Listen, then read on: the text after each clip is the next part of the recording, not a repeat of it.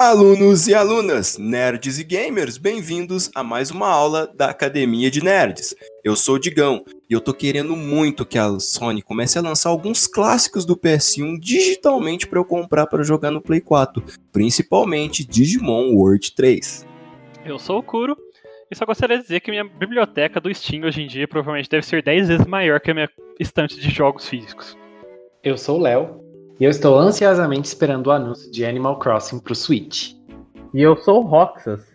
E eu tenho uma confissão para fazer. Eu tenho que voltar pra academia para melhorar meu físico para aparecer na mídia. Nossa. oh, só que tem que ser CD virgem, porque vai queimar a mídia, né? Nossa senhora. Nossa. Sentem nas suas cadeiras, preparem os cadernos, porque a aula já vai começar. E na aula de hoje, nós vamos falar sobre jogos em mídia física e digital. Quais os formatos favoritos da academia? Qual vale mais a pena? Hoje, no Academia de Nerds. Olha só esse Léo. Apresenta, tá apresentando um jornal. Jornalista, velho. A nossa geração é uma dos, das que pegou mais assim essa trans, não essa transição só, mas essa essas duas mídias diferentes, né? A nossa geração ela passou com isso principalmente na música, né? Antes era muito comum de você ir lá comprar uma fita, depois passou pro CD, você ter aquele tanto de, CD de música e tudo mais. E desde a época que a internet foi se popularizando, né? Começou a ficar mais escasso de você ter um CD de música mesmo em casa, né? Peraí, Digão. Você tá falando de CD, porém você esquece que eu sou da época da fita cassete. Não, gente, não esquece. Na verdade, você é da época do LP ainda, se bobear.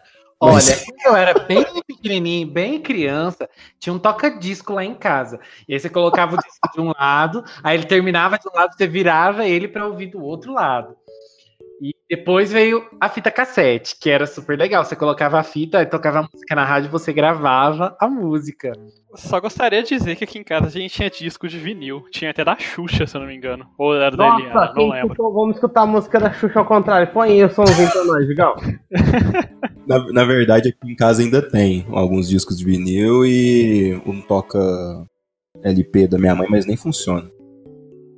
É, mas é, só complementando, eu também acho que o, a, a música, né, passou por uma mudança muito grande, porque, como a gente estava falando, né, começou lá no disco, depois passou para cassete, depois para CD, e hoje em dia, é, boa parte, eu acho que a grande maioria é consumida através de meios digitais. Então a gente tem o Spotify, a gente tem iTunes, a gente tem o YouTube, e as rádios também que continuam vivas aí, né?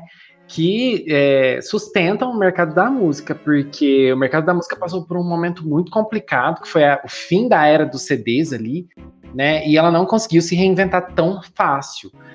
É, você falou das rádios, Léo, mas se for pensar, até as rádios normais, assim, estão sofrendo bastante, né? Hoje em dia a gente vê rádio online.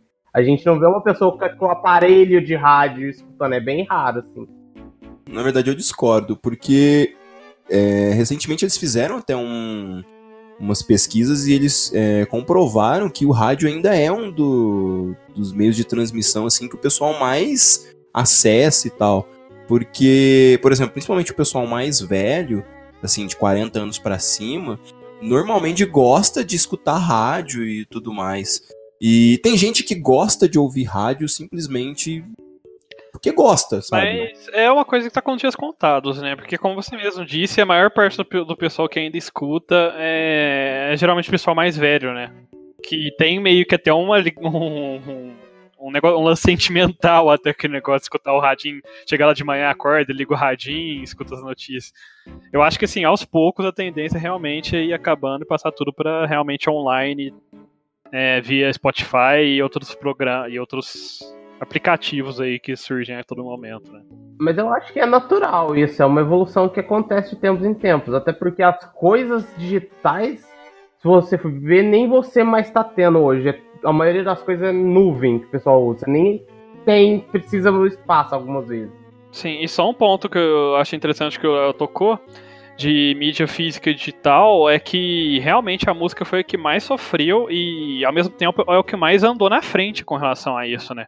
Que ela sempre é a primeira a ser impactada, geralmente, é, música, e aí eles começam a sofrer com isso, começam a ter que inventar ou procurar outras alternativas, e aí os jogos e o resto vem atrás já se aproveitando, de certa forma, desse problema da música, né? É, porque o primeiro baque, assim, que CDs e tudo mais tiveram foi com a internet, né? Porque com Emule, Limeware, Ares e tudo Casar. mais, casar, mano, era. O pessoal só baixava música mesmo. O pessoal comprava CD, mas assim, por conta própria, né? E depois disso, com YouTube, Spotify, etc., eles conseguiram trazer de volta, né? O, o pessoal é, literalmente consumir as músicas, mas de uma forma legal, né? É porque eu acho que o maior diferencial, na verdade, e que fez muita gente começar a ir para essa aula de pirataria, de baixar as músicas na época, é porque muitas vezes as pessoas elas gostavam apenas de uma, duas músicas do CD inteiro, só que aí você tinha que ir lá gastar, não, não lembro mais agora quanto que custava, mas 20, 30 reais, às vezes até mais, num CD por causa de uma ou duas músicas, sabe? E aí com o advento da internet aí, se poder baixar e encontrar essas músicas online, tipo, você conseguia pegar só essa uma ou outra música que você gostava e, ter, e criar seu próprio, sua própria playlist, seu próprio acervo, né? Customizar bem. E eu acho que essa foi uma direção natural com o advento da internet e com o passar do tempo, as próprias emissoras e tudo mais começaram a ver isso. E a Apple, inclusive, achou uma, achou uma oportunidade de ganhar em cima disso, que aí surgiu o iTunes, que, de certa forma, é o predecessor de serviços que temos hoje em dia, que é o Spotify, o Deezer, entre outros.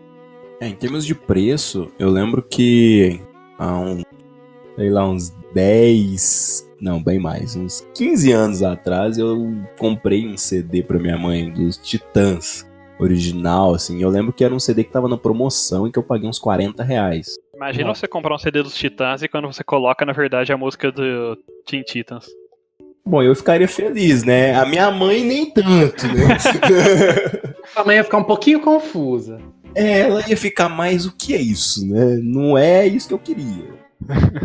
é, mas não só o como o Kuro colocou, mas eu acho que também na época que o pessoal baixava música, é, foi descobrindo outras músicas que a gente não tinha acesso. Por exemplo, é impossível comprar um CD japonês no Brasil naquela época. Sim, é, era muito difícil.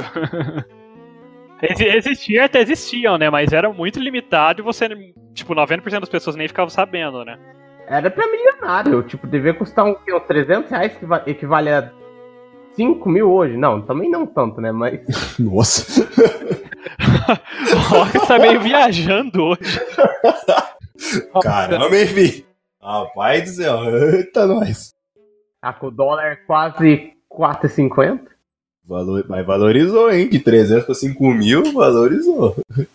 É, é porque assim, naquela época, você comprava CDs que tinham acabado de sair por mais de 50 reais muito facilmente. 60, 70, 80. É, dependendo do reais. cantor, assim, de quão limitado era, chegava a ser uns preços bem maiores. Se a gente for querer fazer uma comparação, né?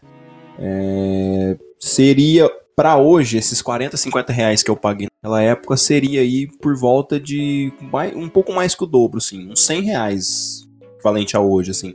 E hoje você paga aí, vamos supor, vamos colocar o Spotify, que aí talvez seja um mais simples. Você pode pagar o Spotify aí R$16,90 por mês, mais ou menos. Sim, ou se você tiver familiar, você consegue até diminuir ainda mais, pagando, sei lá, 30 reais, dividindo aí com todos os seus familiares, sabe? E você vai ter o quê? 90% de artistas aí, tanto internacional quanto brasileiro. Sim, 90% que eu tô falando é, claro, vai ter países que não vai ter, não vai ter todo mundo e tal, mas você vai ter uma grande maioria aí. Geralmente 90% que são os mais populares. Não, é, todo artista popular vai estar ali.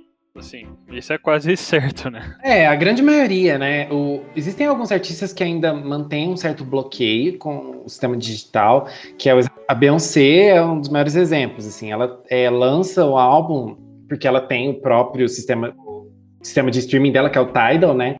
E aí ela lança lá, e depois de muitos anos que sai nos outros, Spotify, tá, o Lemonade, que é de 2016, se eu não me engano, saiu agora, em 2019, no Spotify, na Apple Music, no Deezer e tudo mais. Mas, em geral, é, a gente tem artistas do mundo todo, e é legal porque hoje em dia a gente tem o grande fenômeno que é o K-pop, né?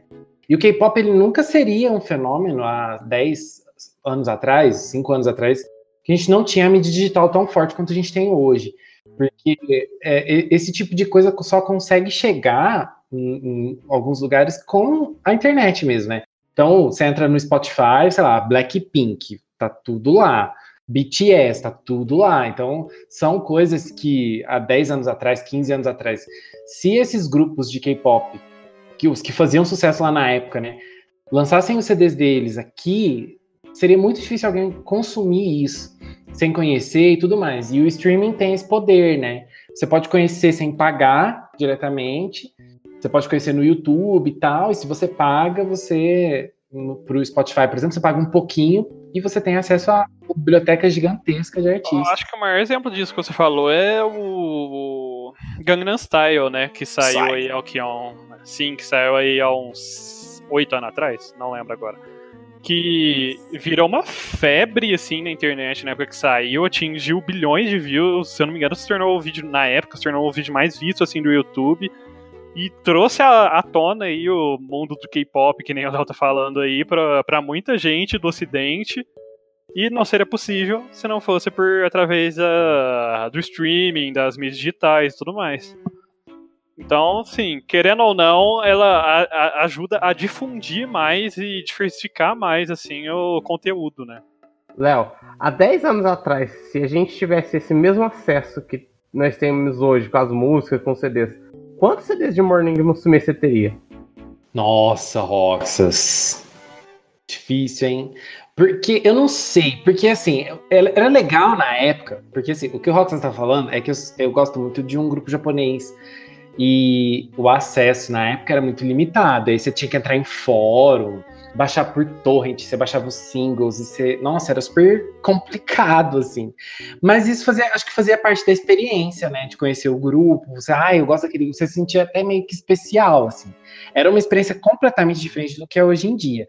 E aí o Morning Musume, por exemplo, eu até tenho alguns singles delas assim que eu comprei em sites japoneses e tal, tenho assim, fico super, super feliz, eu fico super feliz de ter. Mas é um grupo que não tá no Spotify, por exemplo. É um grupo que é muito famoso no Japão, mas que não tá no Spotify, só que ele tá no Apple Music. Por isso que a minha preferência é pelo Apple Music, exatamente. Por isso que eu pago ele, não pago o Spotify. Porque os grupos japoneses do Hello Project estão disponíveis lá. E o acesso hoje está muito mais fácil. Os clipes estão todos no YouTube, de forma oficial. Então é muito mais fácil você apoiar um grupo que você gosta. Você entra lá no YouTube, assiste o clipe, você ouve no Apple Music, por exemplo, que é o meu caso, você está dando um certo suporte para o artista que você gosta, né? Então é bem diferente. E eu deveria, eu, eu comprei alguns singles do Mozu, né, como eu falei, pela internet. Acho que se fosse, se eu tivesse essa disponibilidade, eu não teria comprado. Acho que eu teria do que eu tenho hoje em dia. E outro ponto bem forte de globalização e digitalização quanto ajuda a gente é que, por exemplo, esse próprio podcast ele é só consumido digi é, digitalmente, é, né? Só existe pelo poder digital.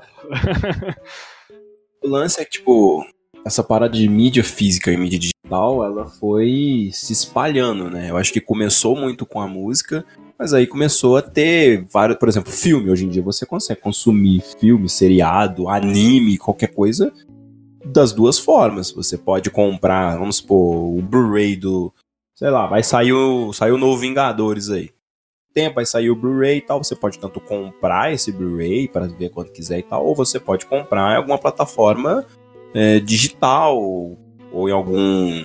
Agora vai ter o Disney Plus lá, né? Você assina lá, sei lá quanto que vai ser e vê quanto tiver no, no cartaz dele. É, e que nem o Léo falou também, possibilita você de contribuir e ajudar algum bando, algum grupo que antes não tinha muito como, né? Porque como o Roxas falou, antigamente, se você fosse comprar um CD lá vindo, sei lá, do Japão, da Coreia, não sei, se fosse um grupo de K-pop, você ia gastar o quê? 150 reais, 100 reais num CD de 20 reais, assim, vão pôr. Sendo que boa parte desse dinheiro, na verdade, é só de imposto e não vai nada para ajudar realmente o grupo, né? E hoje em dia, pagando esses serviços é, de streaming, de tudo mais, assim, para assistir anime, para ver seus filmes, suas séries, suas músicas, você consegue contribuir mais diretamente, né? Você não precisa ficar pagando uma quantidade absurda ali para contribuir minimamente como antigamente. E as mídias físicas e digitais, elas também atingem uma outra coisa que nós aqui fazemos muito, que são os videogames, né? Os jogos também hoje passam bem mais por esse lance digital e física do que antes, por exemplo. É, no Play 3 e no Xbox 360 já tinha né, esse lance de você poder comprar os jogos digitais e tal. Mas é nessa geração que explodiu mais, né? Sim, mas é, o ponto inicial realmente foi na geração do PS3, Xbox 360 e o Nintendo Wii e o 3DS também, né? Que começaram a surgir as lojas online, você podia comprar digital. É, quando a gente semana passada a gente lançou um cast sobre como é que a gente começou a ser nerd, né? E acho que a maioria de nós aqui, acho que todos, jogou o Super Nintendo, passou por aquela época dos cartuchos. E era uma época completamente diferente, porque não existia absolutamente nada em relação a isso, né? Então a gente tinha acesso aos jogos através de cartuchos, a gente tinha que comprar, ou a gente tinha que alugar. E pelo menos eu, eu lembro que quando eu tinha o, o Super Nintendo, quando eu comecei a, a jogar, é, eu não tinha acesso né, a informações assim, de forma geral, então meus pais que compravam os jogos para mim. E eu sempre ganhava dois jogos por ano, um no Natal e um no meu aniversário. E era só isso. E aí, é, depois, quando passou para outras épocas, né, igual PlayStation 1, por exemplo, já a pirataria já era mais difundida, a gente comprava CD pirata e tal, Play 2 é a mesma coisa. E quando veio o Play 3, como a gente comenta, vocês estavam comentando, mudou totalmente, né? Porque a gente teve o acesso à PlayStation Store, que, pelo menos no meu caso, né, já mudou um pouco a forma com a qual eu consumia jogos.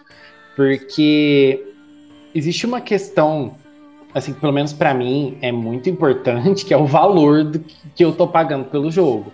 E eu não sei vocês, mas se você vê lá uma promoção, 50% de desconto, 60% de desconto, às vezes nem é uma coisa que eu tô querendo tanto, mas o olho já brilha. Consumista, né? Aí, Olha. de ver lá desconto 50%, 60%, não, já vamos lá, vamos ver o que que é. Através de pessoas como o Léo, que a Sony e outras empresas sabem que o modelo de consumo deles assim está indo bem.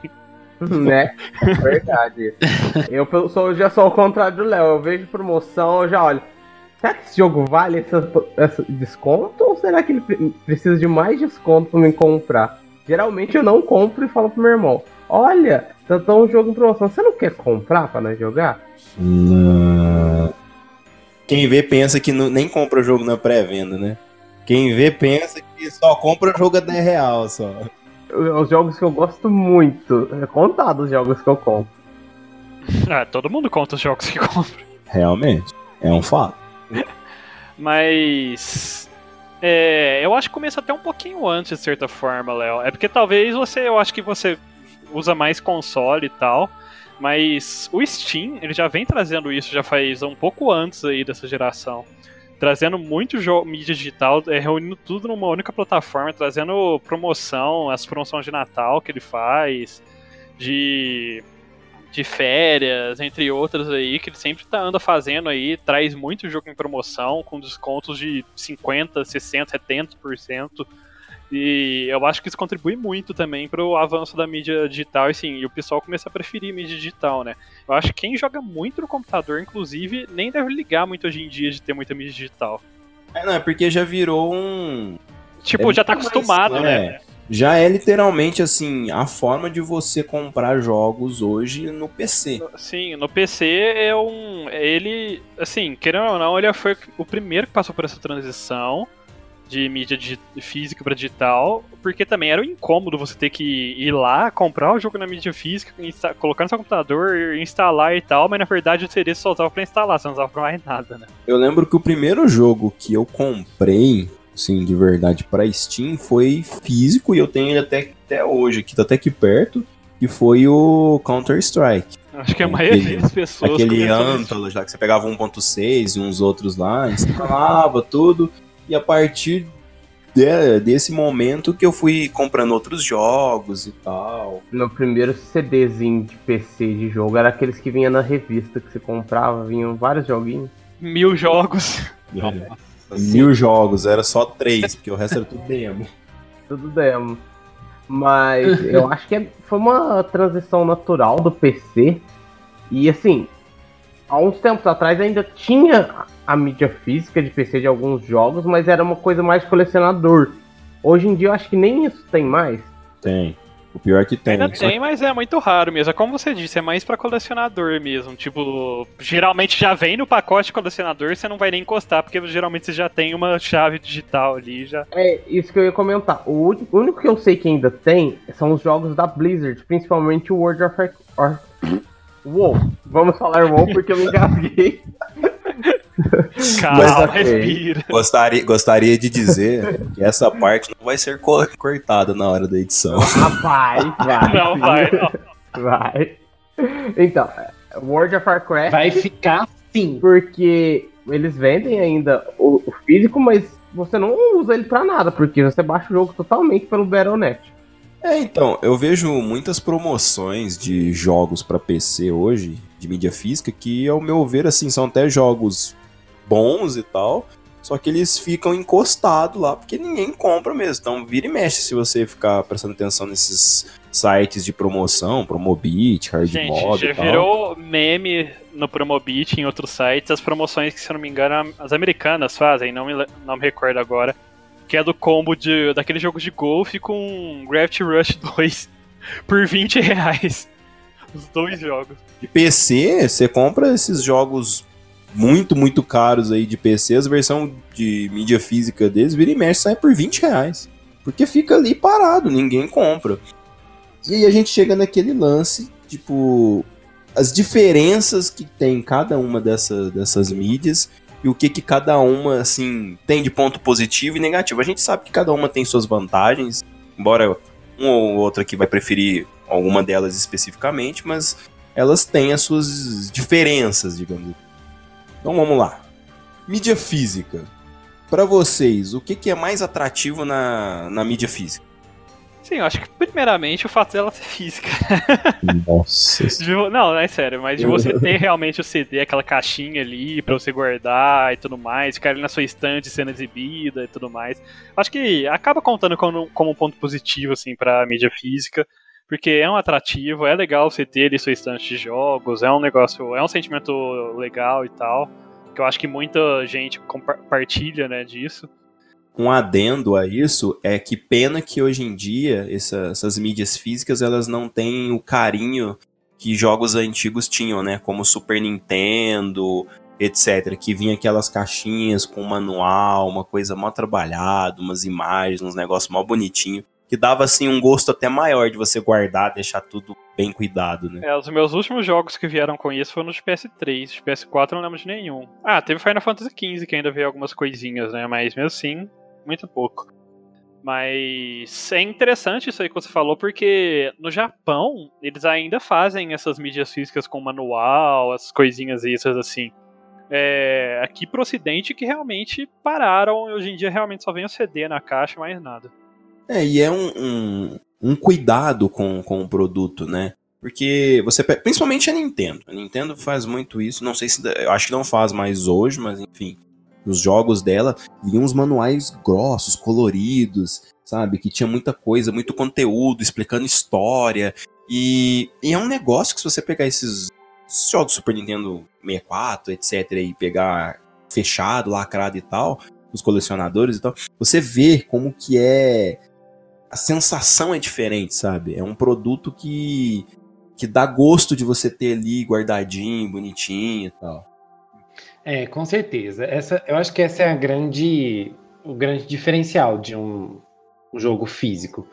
Eu acho que é, é, legal quando tem esse cuidado com a parte apresentar, da apresentação do jogo, sabe? Você tem a caixinha, tem um encarte bonitinho, ou você tem uma caixa diferente, uma edição de colecionador.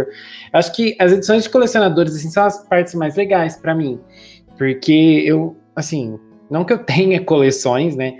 Mas quando tem um jogo que eu gosto bastante e ele tem uma edição de colecionador, eu tento conseguir aquela edição, a não ser que ela tenha preços absurdos, assim. Mas eu tento conseguir porque eu acho muito legal. E quando ela é bem feita, fica muito bonito. Eu tenho, por exemplo, as edições de colecionadores dos três Final Fantasy XIII. Final Fantasy 13, 13 2 e o Lightning Returns. Eu tenho as três e eu adoro as três versões, porque elas são muito legais. Apesar do Lightning Returns ser uma versãozinha mais simples, é muito bonitinha também, é bem legal. Eu gosto, acho que esse é o grande atrativo da mídia física para mim. E é, um outro atrativo, um outro atrativo da mídia física, que no caso assim, na, no, na Sony, para mim, isso não conta muito, porque você coloca o jogo lá, você tem que instalar também um monte de giga e acaba ocupando muito espaço.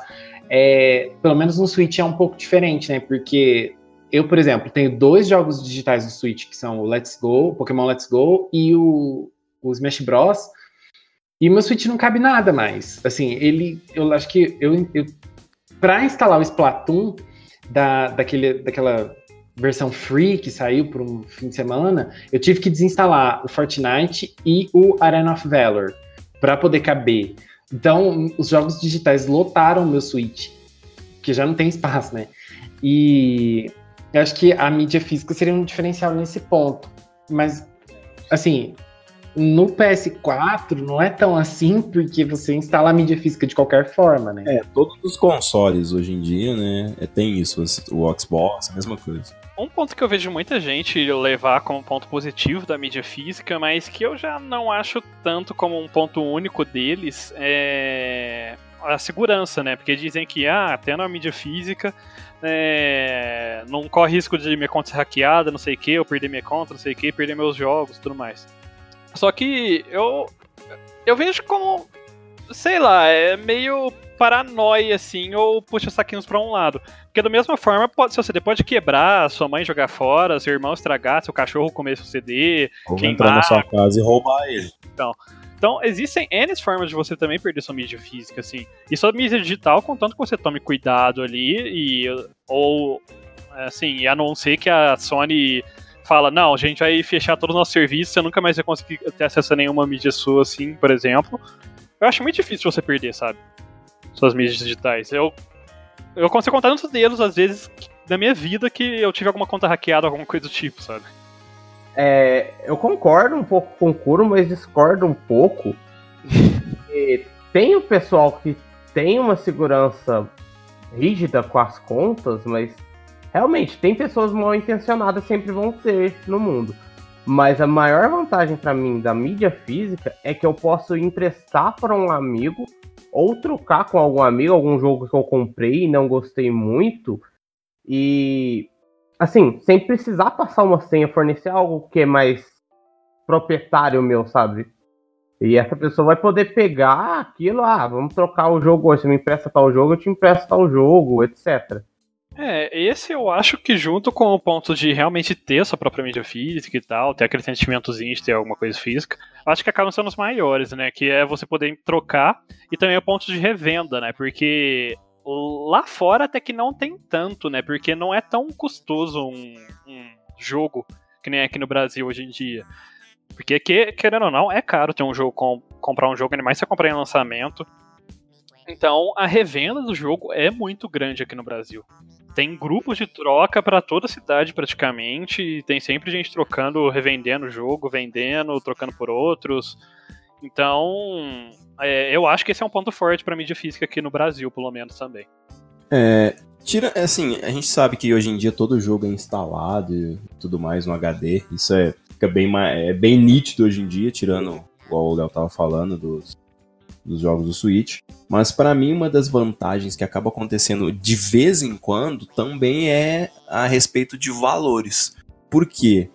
Como você consegue trocar ou revender esses jogos, muitas vezes você consegue comprar jogos é, por alguns preços em mídia física que você não consegue comprar nem em promoções por digital, porque ele não chega. Por exemplo, vou dar um exemplo meu.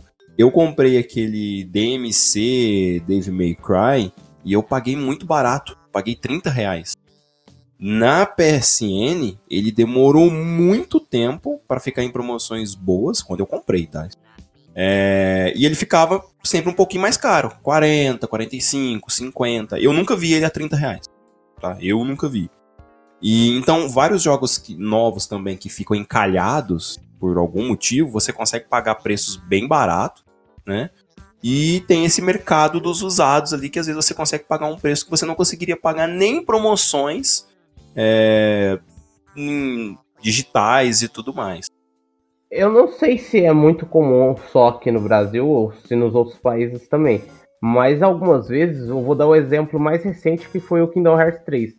O jogo digital estava mais caro que o físico, o que não fazia sentido nenhum no lançamento.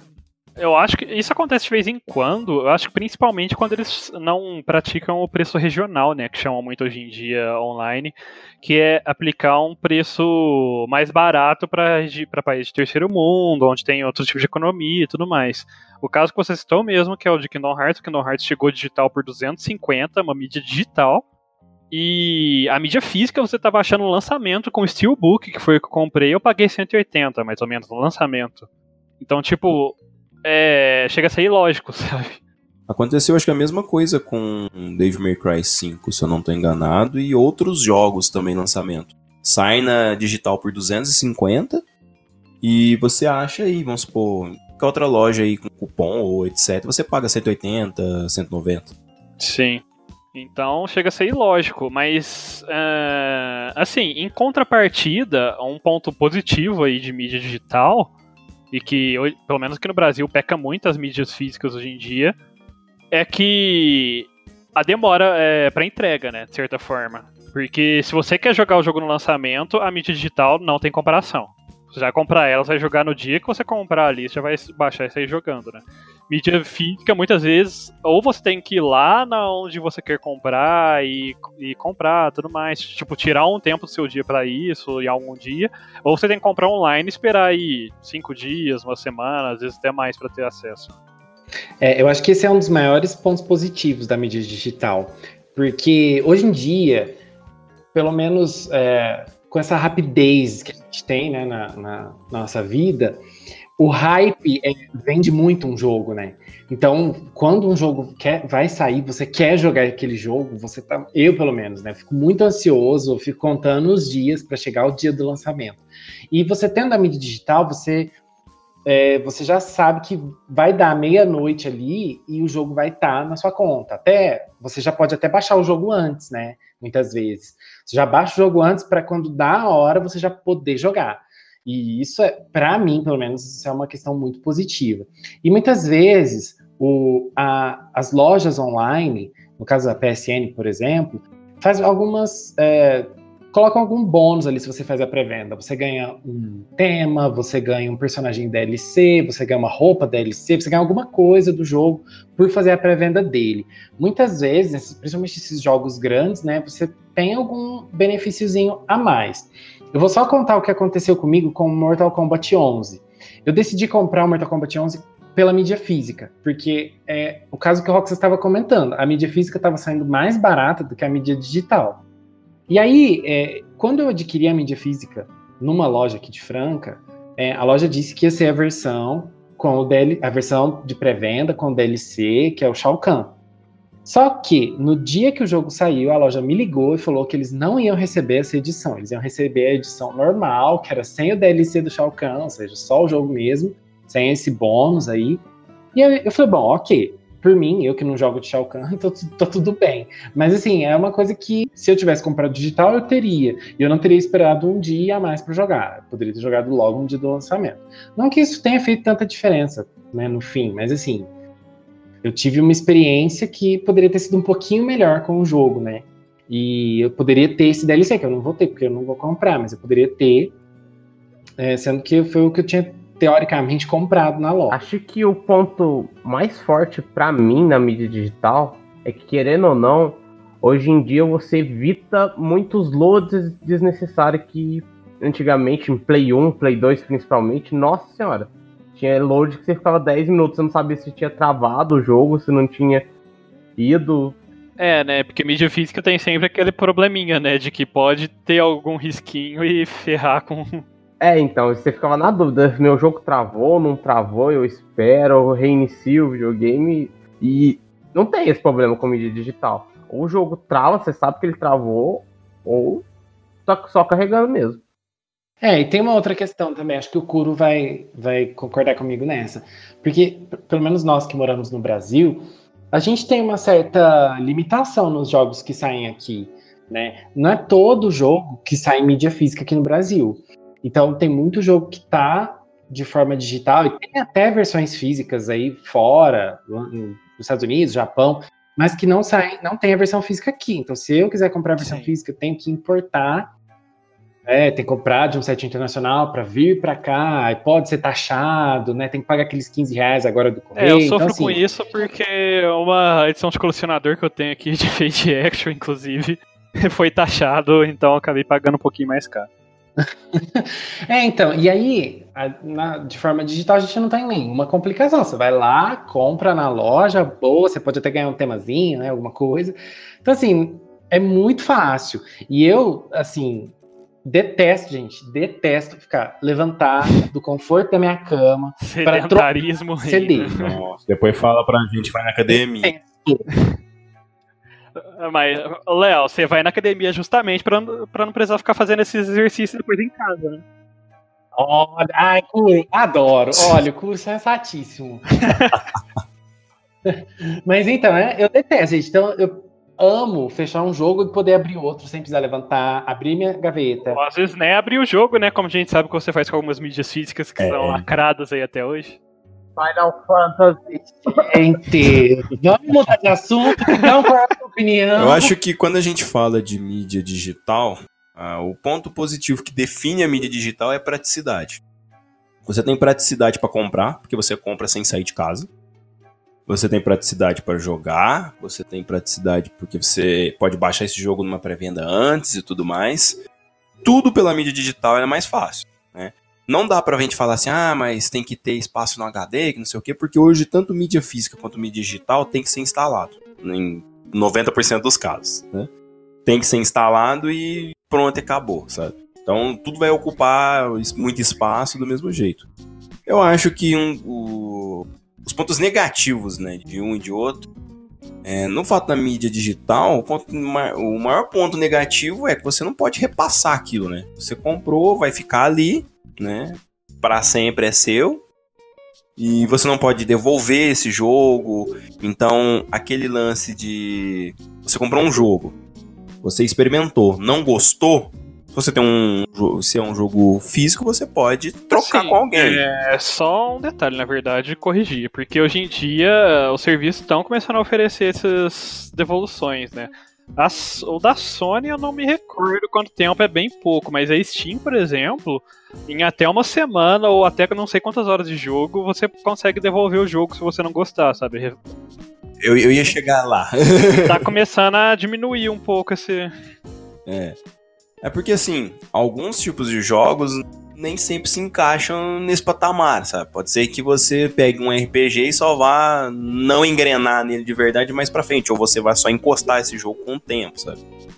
Então, nesse lance, digital acaba sendo um problema e tal. Para o pessoal que gosta de ter o negócio físico e tal, o digital às vezes não é lá muito interessante, porque entra naquele lance de que eles falam: ah, mas o jogo não é como se fosse meu de verdade. Sempre tem aquele argumento de que, sei lá, lá da Sony, a Sony pode, sei lá, ir lá, desligar servidor, desligar tudo e você fica sem jogo nenhum. Os pontos negativos já da, da mídia física entra nesse lance de estragar, de riscar, sabe? Você pode perder um jogo por bobeira ou por algum acidente. Ou aquele seu amigo que pega emprestado você nunca mais vê ele. É, exatamente. Some no mundo, né? Você fica a ver navios, literalmente. Eu acho que já aconteceu com todo mundo aqui. Já aconteceu. Já aconteceu muito. Eu gosto, eu gosto muito da, principalmente das versões que você ganha, vem estatueta, etc, assim, sabe? São versões muito legais de você ter. Só que nem sempre, como vocês falaram, nem sempre é acessível você comprar um, um, jogo em mídia física, porque, sei lá, tem jogo que não vai sair aqui no Brasil nunca. E aí você tem que se arriscar, comprar fora, de ser taxado. Aplicação Sim, muito grande. É, um outro ponto disso aí também é, por exemplo, a Nintendo, que não tá mais aqui no Brasil, os jogos físicos dela estão é, nos preços absurdos aqui no Brasil. É, ela é um caso de empresa que, assim, de console, o Switch no caso, que eu, eu sinceramente acho mais viável comprar digital do que físico. Porque física, os, os preços estão chegando a custar 300 reais, assim, os jogos aqui no Brasil, e não abaixa, só tende a aumentar. E a digital você ainda consegue pagar 200 nessa faixa assim, sabe? Às vezes até encontrar alguma promoçãozinha com sorte. É, e essa questão da acessibilidade é bem. Assim, define bem, né? Porque a gente tem muitas promoções. A Steam, né, como vocês já comentaram, faz promoções maravilhosas. E a PSN, apesar de não ser né, a melhor coisa do mundo, também tem promoções muito boas. É, eu já comprei muito jogo que eu nunca imaginei que eu fosse jogar na PSN, por exemplo, com preços muito bons e que foram assim, que valeu bem a pena, sabe? E assim, eu não sei o que, que vocês acham, mas eu pelo menos estou comprando cada vez menos mídia física. Eu gosto da mídia digital e assim, eu só compro física quando eu gosto muito do jogo e tem alguma coisinha a mais ali para para compensar, uma edição especial e tal, ou quando o preço é mais barato mesmo. Mas vocês acham que a mídia física pode acabar ou ela vai continuar existindo Eu acho que entra igual no argumento quando a gente fala, por exemplo, de livro, que o pessoal pergunta sempre, o livro vai acabar e o pessoal vai começar a consumir só por tablet, etc. Eu acho que vai continuar tendo, né? Assim como hoje em dia ainda existem CDs e tal, só que a tendência é que vá diminuindo a quantidade de vendas em loja física e aumentando a loja digital, por questões óbvias. Por exemplo, é, essas lojas digitais, é, é, live, né, da Xbox, eu não tenho Xbox, é, live, PSN, etc. É, toda semana você tem promoção toda semana você vai lá e compra um jogo numa promoção e tal. Mídia física nem sempre é assim. Eu acho que tem só um, um, um outro lado que assim, o diferencial de livro é porque ainda tem as editoras, elas investem nisso e tudo mais. Agora, a parte de mídias, por exemplo, a gente já tem a própria Microsoft, que basicamente ela já disse que ela acha que mídia física vai, sabe, não, não, não rola mais, sabe? Tanto é que o, eles já estão lançando aquela versão nova lá do Xbox que não tem nem entrada de mídia física, né? É só digital. Então, assim, as próprias empresas que trabalham com os consoles, já, algumas delas, como a Microsoft, já está tá começando a ver que tá baixando muito o número de vendas de mídia física, assim, e já está começando a pensar, não, tipo, não precisa mais de mídia, de mídia física. Vamos só vender digital mesmo. É, e a gente pode pegar como base próprio cache que a gente ficou falando do Google Stadia lá. Se você for comprar o programa lá, o sistema, pagar o programa lá para você poder utilizar e tudo mais, você vai jogar esses jogos digital também. Sim, e assim, com essa evolução da tecnologia que a gente falou no cast lá, é, a tendência é realmente ser digital, porque, por exemplo, você não vai conseguir fazer aquilo lá com uma mídia física, de colocar sua mídia num Xbox 360, mas de repente você falou, ah, cansei, colo coloco ali o Xbox, abro meu celular, continuo jogando no celular, vou ali pro PC e continuo jogando no PC. Isso você não conseguiria fazer com uma mídia física. Só com a mídia digital na sua conta ali, no seu servidor, na nuvem, blá blá blá. Mas a questão disso tudo, o problema nos dois, tanto no físico quanto no digital não existe uma unificação para tudo. Você tem que comprar numa conta da Steam, você tem que comprar numa conta da Live, você tem que comprar numa conta da PSN. Eu acho que esse é um problema poderia ser unificado, mas é claro, eles querem ganhar dinheiro, eles não vão fazer isso nunca. E devido a isso, né, tipo, a mídia física vai virar uma coisa de luxo, como a gente já falou, e a digital vai ficar aí. Por exemplo, se eu quero jogar um jogo no meu videogame, eu não posso jogar no PC, geralmente. Isso me deixa bem chateado. Eu queria que fosse uma coisa unificada mesmo, mas geral. É que é complicado de você unificar também, porque, por exemplo, os jogos de Play 4 são exclusivos ali da Sony. Então não dá para você unificar isso numa biblioteca, por exemplo, com Nintendo, Microsoft, PC. Porque querendo ou não, esse, é, ainda são conteúdos específicos para X console ou para X plataforma, porque eles ganham dinheiro com isso, sabe? Eles têm lá é, exatamente. O dinheiro é o que conta, né? Eu acho muito, muito improvável que, por agora, como o mercado tá agora e como a a gente vê eles agindo, que eles façam algo parecido, sabe? A gente pode, a gente pode ver num futuro aí jogos multiplataforma, igual Fortnite, por exemplo, é, tendo mais jogos desse tipo que participam de um. Eu ia falar crossover, mas não é crossover para falar. É cross-serve que eles chamam, é, crossplay. Crossplay, eu acho exato. que não precisa nem ser assim multiplataforma para o seu jogo funcionar em tudo, mas eu queria ter uma conta só para deixar tudo armazenado, sabe? Não precisar logar várias contas diferentes. Mas aí também não entra no sistema de segurança que a gente tava falando? É, Porque se você mas... tem uma conta só, se a pessoa te hackear numa, aí ela te hackeia tudo. Mas aí você tem as, as empresas que têm que te oferecer uma segurança para recuperar a conta. Não, sim, mas você. se cada empresa dessa te oferecer isso, pela lógica, você tem menos chance de perder todos os seus jogos, né? Mas também é chato ao mesmo tempo. Tem os dois lados da moeda. Sempre vai ter. Não adianta é, a gente discutir. Não, não tem jeito. É Esse seu sonho aí é. É simplesmente inviável o seu sonho. A gente é mesmo pelas plataformas de streaming, sabe? É, querendo ou não, isso é. Acaba sendo é, consumismo, capitalismo. É, as empresas ficam insatisfeitas com o tanto que, sei lá, que eles estão ganhando tudo mais, com aquela par na parcela deles ali naquele serviço, então eles vão querer abrir um serviço próprio. E é o que está acontecendo até com o serviço de streaming, que a gente está vendo hoje em dia abrindo esse monte de serviço de streaming. Então, eu acho que é completamente inviável de ficar tudo, tudo totalmente unificado numa única plataforma também.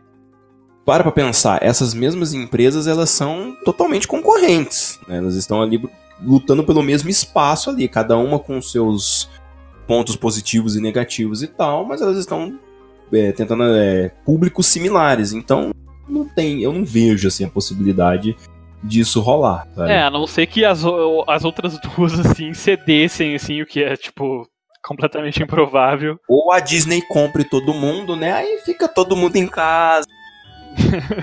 Ué, tá comprando tudo, né? Vai que. Vai que, né? Imagine o um mundo onde eles têm tudo. Não sei se eu fico feliz ou com medo. Eu já estou com medo agora. Mas, então, eu acho que assim, é que nem a gente tá falando, eu não acredito que vai acabar a mídia física, mas realmente vai reduzir bastante, assim como os livros e tudo mais, vai, sim, ser, começar a serem feitos bem, em quantidades bem menores, e aos poucos talvez começar a se tornar até artigos de luxo, assim, como de colecionador, assim, como o Rox havia falado. Mas sumir, sumir mesmo assim de vez, eu acho que, assim, pode até sumir, mas vai demorar aí algumas décadas ainda, talvez. É, a gente tem uns mercados muito fortes né, da mídia física, como o Japão. Ele ainda é muito resistente. Não sei se é resistente à mudança, porque a, a mídia digital lá também deve ser forte. Mas a mídia física também, né? Você vê que as lojas vendem muitas. É, então, você vê que é forte justamente porque até CDs ainda vendem muito lá. Mano, é. O mercado de single do Japão é muito forte, porque CD obviamente, né? Se single é forte, você deve ser mais ainda. Mas assim, o mercado de single acabou no mundo inteiro. E agora você tem só gente casada. não tem lá. Porque. Olha, nem isso, hein? Nem isso. Eu tô falando porque o mercado de CD ele ainda existe forte nos Estados Unidos, no Reino Unido, e aí, com, por consequência, no Japão. Mas o mercado de single acabou no mundo todo, só tem lá. E o mercado de jogos também é muito forte no Japão na é, mídia é, e querendo ou não, assim, boa parte das empresas que fazem jogos ainda são lá do Japão, né? Ou que são donas dos consoles, né? Nintendo, Sony. E assim, mesmo se não forem do Japão, elas focam no mercado japonês, porque lá tem uma grande parcela, né, da, das pessoas que compram e que querem jogar. Então elas têm que atingir o público japonês para poder ganhar dinheiro. Eu acho que um, um das formas da gente ver como que a mídia física ela deu um, uma caída e vem caindo sempre é a gente parar para analisar como que o mercado, por exemplo, de locadoras praticamente desapareceu do mapa. Tanto de filmes, né? Quanto de, de jogos. Óbvio que isso entra também sobre pirataria e tudo mais, não precisa nem exemplificar. Mas. Eu acho que principalmente filme. É, filme, é, vamos supor daqui, uns 15 anos atrás aí, quando você queria assistir um filme, só tinha um jeito praticamente, né? Você esperava chegar ao final de semana, né? E a sexta-feira de noite na locadora, perguntava pro cara lá o que, que tinha chegado, o que, que tinha de novo, escolhia ali pra você devolver segunda-feira. Isso tanto em jogo quanto em, em filme e tal. É, hoje a gente tem aquele site X, ah, YouTube. Que?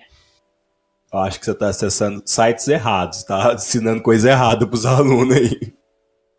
Rox, do que, que você tá falando? Vingadores Ultimato. É o pior que faz sentido. Pior que faz, mas não vamos explicar isso pros nossos alunos que. Mas, então, né? É, o... Essa diferença de mídia física, essa transição, na verdade, de mídia física para digital, é, eu acho que se dá pelos dois lados, né? A gente falou muito de quanto é melhor pra gente também, mais fácil, né, pra gente pra gente estar tá só baixando ali, comprando ali online, baixando e jogando. É, essa facilidade, essa praticidade, mas também eu acho que torna assim para as próprias, próprias produtoras, né? Aumenta essa praticidade, né? Porque primeiro que empresas grandes elas podem cortar custos, porque elas precisam produzir menos CDs, menos é, DVDs aí, discos e tudo mais para o público no geral. E também, de certa forma, possibilita mais empresas pequenas entrarem mais no mercado, né? Porque antigamente, se uma empresa queria fazer um jogo para console, ela tinha que fazer mídia física para tudo e sair lançando para o console, né? Para sair lançando o mundo afora e as mídias físicas.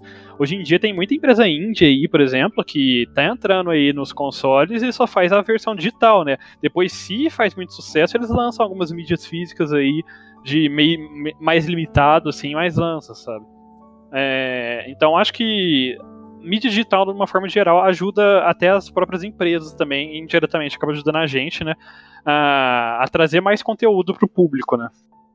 É, principalmente os jogos indies, né? Principalmente você é, sem é, essa talvez essa popularização da mídia digital, tem muitos clássicos indies aí que talvez a gente nunca tivesse jogado ou chegasse a conhecer, nem nada do tipo, sabe? É, um exemplo muito grande é o jogo que tivemos no ano passado aí, o Celeste, que é um jogo indie. Ele lançou para no Steam, no computador sem primeiro, depois lançou para os consoles também. E quase ganhou o jogo do ano ali, foi concorreu ao jogo do ano. É um jogo indie que muita gente nem tinha ouvido falar e concorreu ao jogo do ano. E assim, ele não existiria provavelmente, tal, ou talvez não teria tanto reconhecimento se eles tivessem que ter lançado a mídia digital, é, física já direto junto com o lançamento do jogo para poder disponibilizar nos consoles em todos os lugares, sabe? E é um jogo lindo. Eu tenho um exemplo de jogo que eu nunca teria comprado ou jogado por ser indie, é o Binding of Isaac.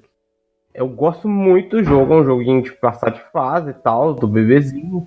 Mas eu nunca compraria o jogo, tipo, num preço de uma mídia se ele saísse como mídia, né? Eu conheci ele, vi um amigo jogar e tipo, ah, gostei, quanto custa? Ah, 35 reais na Steam. Beleza, 35 reais eu pago. Agora, se fosse uma mídia física, seria 150 reais. Eu não pagaria nunca. É, outro jogo também que fez bastante sucesso aí, que agora que, tava, que tá saindo para os consoles, e eu acho que é só para o Switch também, né? É o Cuphead, né? Fez muito sucesso aí, estrondoroso também, concorreu a vários prêmios. E é um jogo indie, é, saiu primeiro no PC em forma digital, e agora tá saindo para os consoles, vai sair pro Switch aí, com mídia física também e tudo mais. E que assim, se a gente ainda tivesse naquele mercado ali de alguns anos atrás, em que só existia mídia física e tudo mais, eu não sei se ele teria dado tanto certo quando deu. Quando deu. Assim, quando acabou dando certo, né? Porque, querendo ou não, é, é um custo muito alto você produzir o CD, as capas e tudo mais para sair lançando, ainda mais para um projeto pequeno, assim, que você nem sabe se vai dar certo, né? Se vai vender. E ele teve uma produção mó complicada, né? Porque ele foi um jogo que foi literalmente todo desenhado à mão mesmo. É, todas aquelas sprites e tudo mais. Então ele já deu um trabalho muito grande. Eu acho que para ele ser lançado só em mídia física seria talvez ou eles tivessem que fazer alguns cortes de custo e isso abaixaria um pouco a qualidade do jogo, ou talvez a gente ainda não tivesse visto esse jogo em ação. É, esse tipo de mídia, de, jogo, né, os jogos indie, eles têm a oportunidade de sair, eles têm a oportunidade de serem lançados, que provavelmente eles não teriam se eles tivessem só a mídia física para sair, porque o custo é alto, então eles provavelmente não teriam como bancar esse tipo de custo, não teriam como bancar lançamento em, em lojas e países e enfim, né, viajar o mundo inteiro. É muito mais fácil você colocar o jogo lá só na loja digital e pronto, tá, tá feito o lançamento mundial do jogo. É muito mais fácil. Então, é, no, no caso dos indies, são jogos com mecânicas novas, mecânicas diferentes, narrativas que não ainda não foram exploradas, né, dentro dos, dos gêneros mais mainstream, assim. Então a gente tem um, uma variedade muito grande que, que a mídia, esse tipo de mídia possibilita que saia, né? E por preços também mais acessíveis e tal. E aí, como já comentou, se o jogo faz sucesso, dá para lançar uma versão física, dá para lançar uma versão de colecionador e tudo mais, né? crescendo cada vez mais, né? Mas é a possibilidade da mídia digital possibilita esses lançamentos menores de às vezes até só pessoas, né, que fazem o jogo sozinho, que é o caso do Undertale. O Celeste, se eu não me engano, também, eu acho que foi um. O principal, assim, é um só desenvolvedor, mas foi um grupo pequeno também, se eu não me engano, de poucas pessoas que participaram do projeto. E jogos indies, no geral, geralmente são grupos bem pequenos, muitas vezes nem empresas ainda de verdade quando eles começam com a ideia, né? É apenas realmente um grupo de pessoas montando uma ideia, colocando pra frente. E aí, quando vê que tá dando certo, realmente monta a empresa tudo certinho e tal. Então, possibilita aí, e, e, um ponto que você falou que é bem interessante, de forma mais acessível, né? Porque se tivessem que arcar com o custo de lançar mídia física, de, lançar, de fazer todo esse lançamento, talvez o custo não seria tão baixo, porque esses jogos, por exemplo, Cuphead, se eu não me engano, é o que? 40 reais, 50 reais, Celeste também é 60 reais, se eu não me engano, 50 reais, sabe? Que, assim, é, de certa forma é caro aqui pra gente, pra muita gente aqui no Brasil, mas ainda não é nada comparado com jogos triple A, assim, que 200 reais, 180, 250, sabe? Com certeza. É aquilo que eu mencionei antes. Você consegue de vez em quando comprar jogos em mídia física num preço até melhores que os digitais, mas é bem assim. Ou você tá pegando um, um usado, ou tá aquela promoção legal em, um, legal em alguns jogos mesmo. Mas no geral, normalmente você paga um pouco mais caro, porque você tem frete, eu acho que um ponto menor, assim, também acaba sendo pro.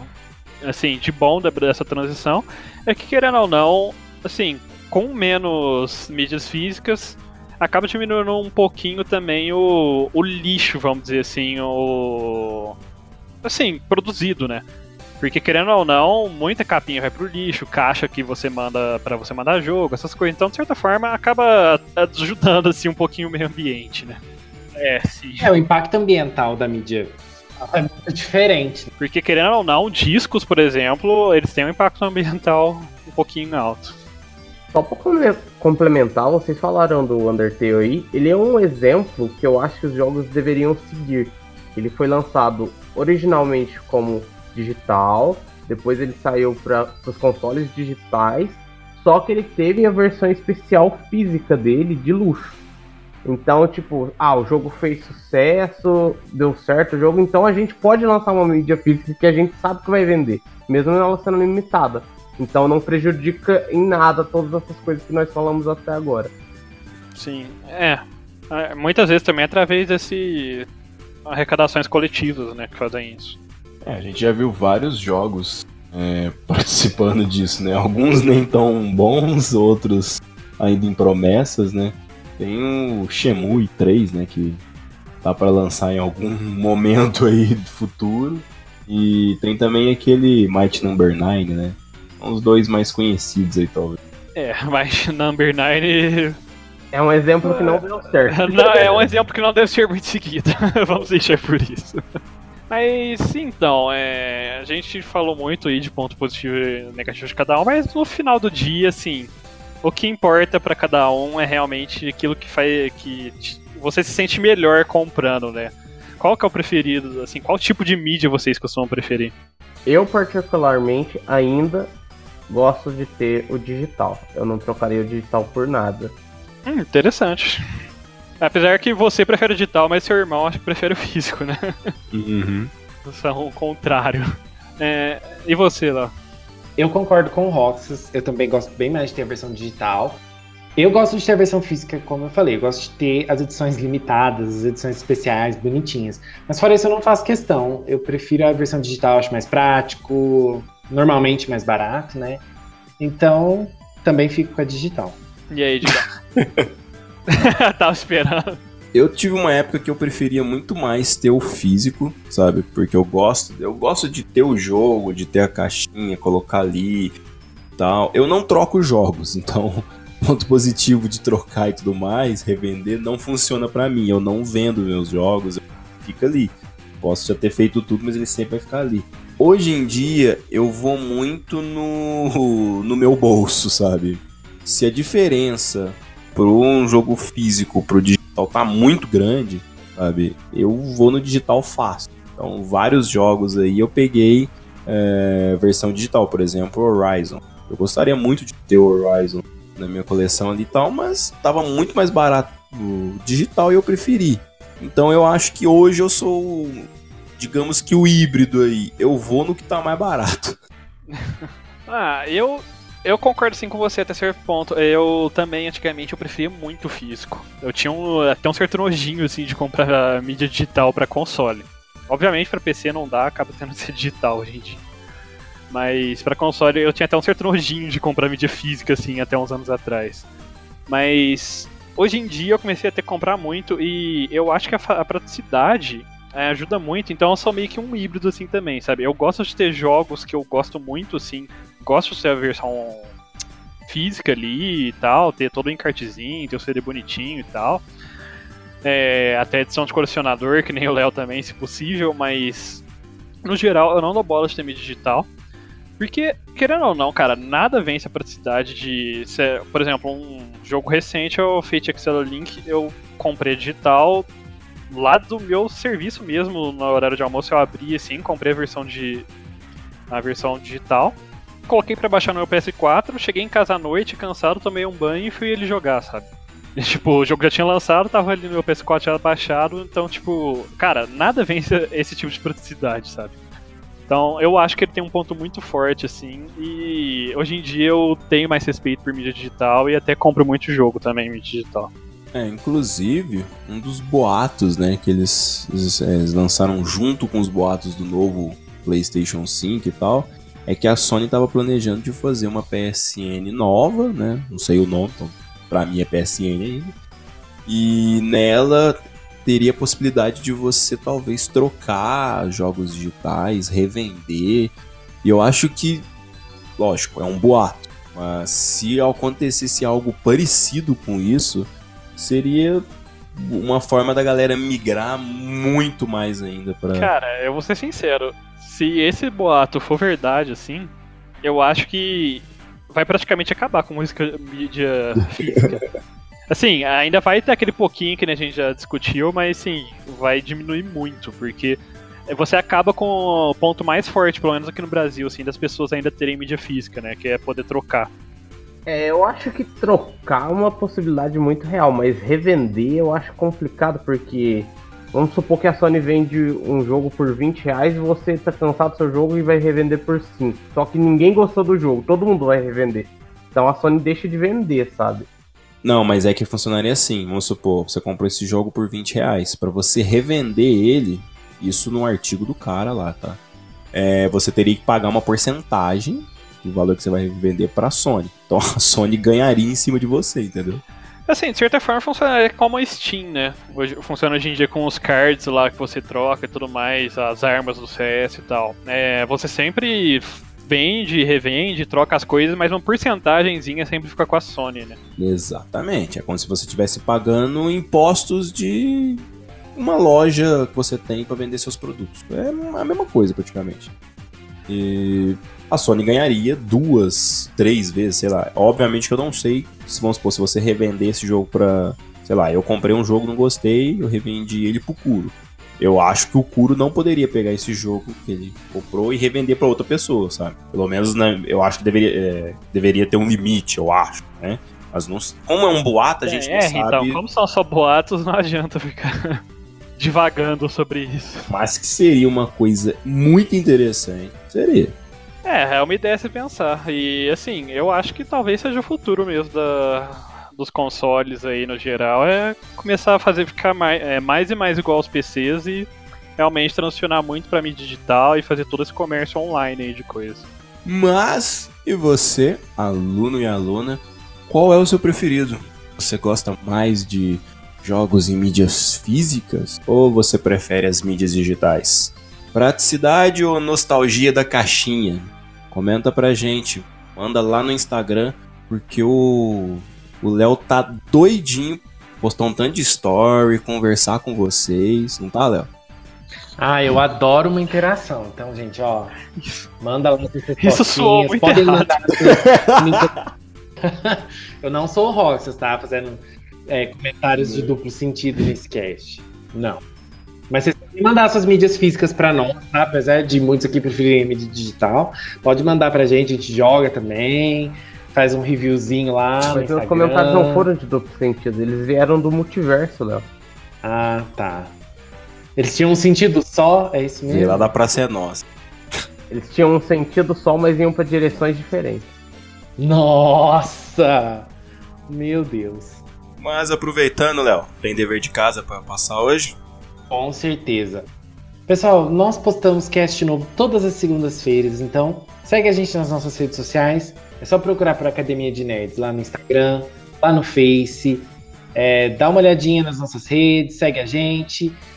Nós estamos no SoundCloud, nós estamos no Spotify, nós estamos no Castbox, no iTunes. E claro, não se esqueça, é, para mandar alguma mensagem pra gente, alguma dica, crítica ou sugestão, você pode mandar um e-mail também para contato arroba academiadenerds.com.br. Por hoje é só, pessoal. Classe dispensada.